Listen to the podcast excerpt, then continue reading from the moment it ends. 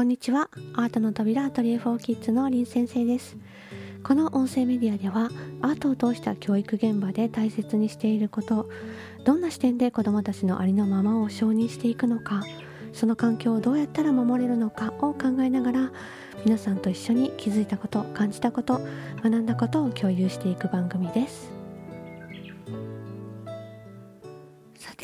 今回は夏休みということで久しぶりにコラムからなんか今の時期にぴったりなものはあるかなと掘り出してきたものをご紹介します、えー、お家でね子どもたちがいる時間が長くなる今少しでも皆さんのお役に立てたらいいなと思って選びましたえー、時間についてね子どもたちに伝える時の工夫というか大人の在り方について考えたコラムになります。えー、と出展は2020年の9月、えー、花丸だよりのリンコラムからお送りします、えー、タイトルは「時間が来たらおしまい」子どもたちが夢中になって遊んでいるとします。もう次の予定が迫っています。はいもう遊びの時間は終わり行くよ。と言ってみても気持ちがなかなか切り替えられない。こんなことってよくありますよね。時間の感覚が大人とは違い未来を見通す力がまだ備わっていない幼児期の子どもたちにとって突然のおしまいは晴天の霹靂なのです。没頭している遊びは彼らにとって大きな学び。ゾーンに入っていく快感やりきった時の達成感は深い没頭の先にあるものです。それを大人の勝手な都合でやめさせたくはない。だからこそ子どもたちが何かを始める前に時間が来たらおしまいですと伝えるのです。人生は有限です。最初からベストを尽くそうと自分で決めて始めてください。そうすると頭と心を切り替えられる人になります。と。これはアートの扉規範の中にある3つ目の約束の部分ですよね、片付けることやスケジュールを優先して動くことだけにこだわって声かけをしていると子どもたちはいつでも途中で何かを遮られ納得いくまで遊びきる体験を知らないままです。何かを達成できずに途中でやめる経験ばかりが身についていく。一旦一区切りと自分の力で切り替えられる経験にはならないでしょう。いつでもどこでも創作活動に勤しんでいた幼児期の私はピアノ教室に行くのに楽譜は忘れてクレヨンと画用紙がなぜかカバンの中に入っているという子でした。母はピアノを早々にやめさせリビングの片隅に私が作りかけの何かかっこお菓子の空き箱や絵の具が出しっぱなしでも大丈夫なスペースを作ってくれました。それはただ床にピクニックシートを敷いただけの簡単なものでしたが私はそれで途中で手を止めても後でまた続きができることで安心して遊びをやめることができたのだと思います。過集中。これは集中が過ぎると書いて過集中というんですけれども過集中の私に配慮してかあとどのぐらいでどこどこに行く時間だよと事前に説明をしてくれる母ではありましたが今考えるとあの工夫は片付けをさせなきゃという大人側の心も楽になる上子供にとってもやりきっていないのにリセットをしなくても良いことで気持ちの切り替えがしやすくなる一石二鳥のやり方だったのだなと想像ができます。それに何より自分が大切にしていることを尊重してもらえているという事実がその後の私の支えになりました。結果として没頭体験も奪われなかったと感謝しています。人生意味あることだけをしたいというような感性は本気で没頭した経験の上に湧き上がってくるものです。最初から最後を見据えて意味ある時間になるように人生をデザインしていく。子供たちが誰のものでもない自分の人生を自分で決めていく人であれますように。コラムはここまでです。いかがだったでしょうか？まあ母がねやってくれたことがこのエピソードには出ているんですけれども多分あの没頭しすぎるタイプの人間だったので今も変わらないですけれどもそういう時にどうやって切り替えさせるのかということをまあ母なりに工夫してくれたのかなと今思っているんですけれども、えよくね保育園の先生とかあの小学校の先生とかでね時間について子どもたちに伝えるということの難しさですとか身につけさせたいという強い気持ちをすごくね感じたり質問をされることも多いんですけれどもそういう時にねあのポイントとしてまあアトレフォーキッズの授業の中ではこうやっているということに先生方が気づかれてそれに、えー、びっくりされたりあの新しい発見や学びがあったって言ってくださることが多いんですけれどもあのまずはその最初に何かを始める前にね最後の時間を伝えておく。これは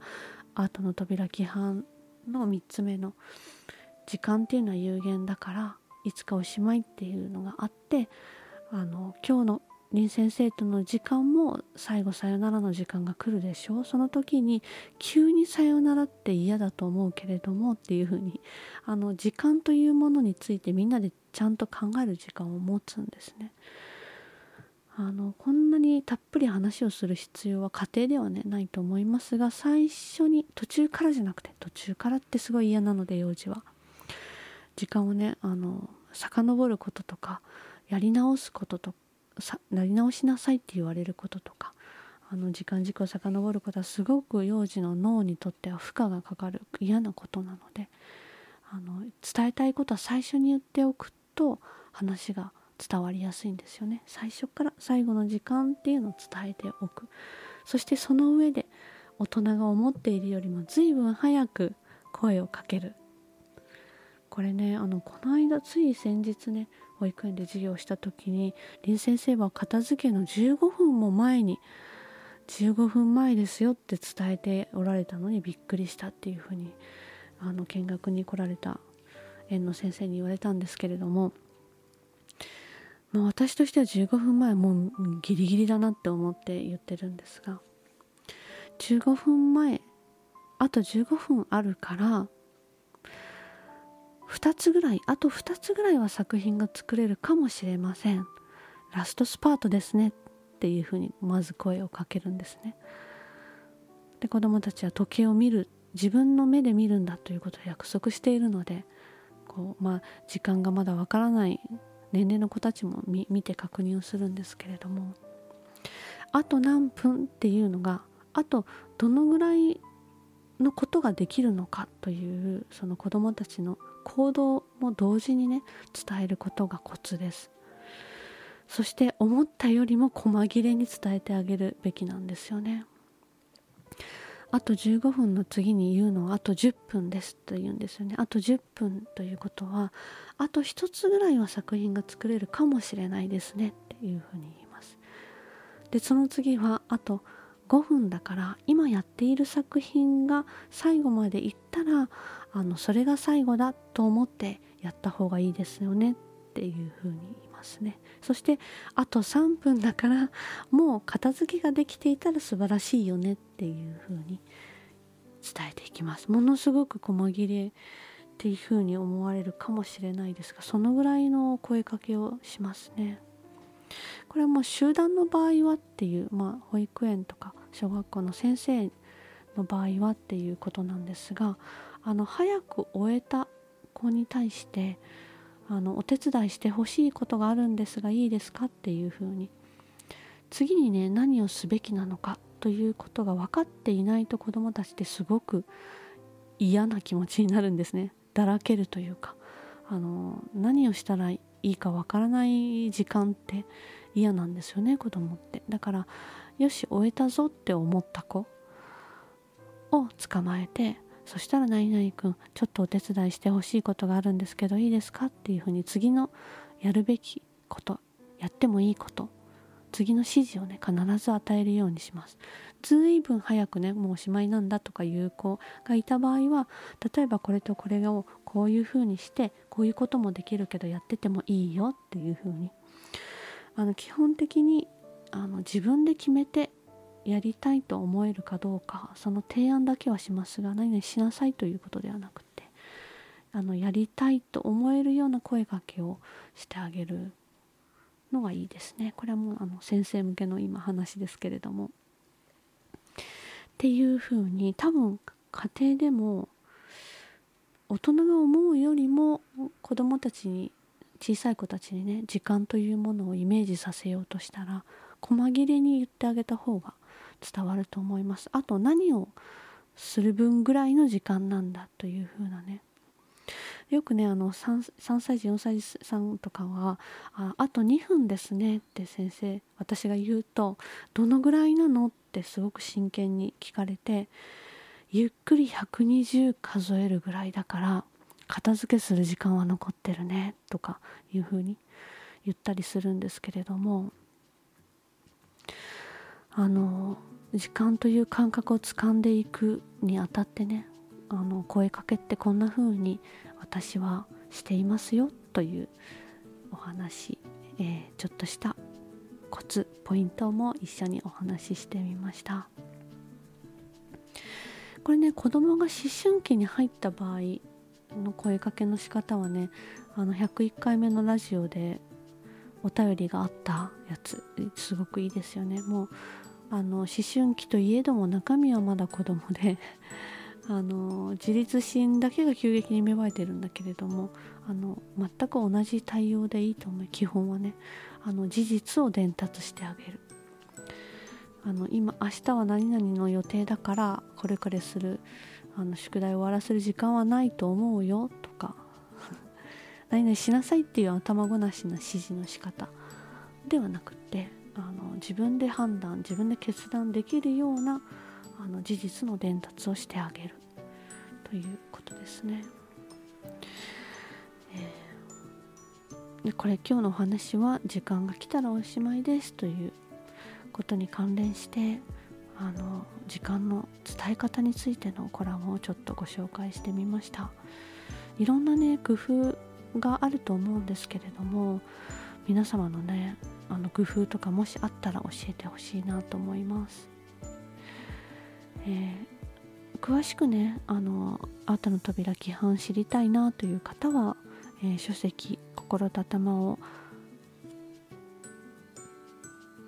同時に伸ばす AI 時代の子育ての第2章にも載っていますし、まあ、過去のラジオ参考にできる回を概要欄にも貼っておきますね。それでは暑い暑い夏が、えー、始まっていますけれども皆様健康には気をつけて良い夏休みをお過ごしください。それでは最後に、えー、カリンバの曲をお届けします。カリンバで月と空と。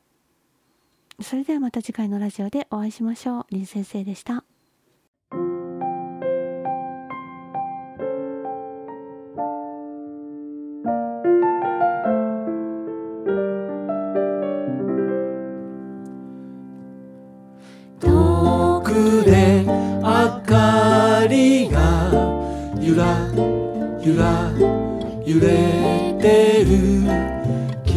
君の住む街は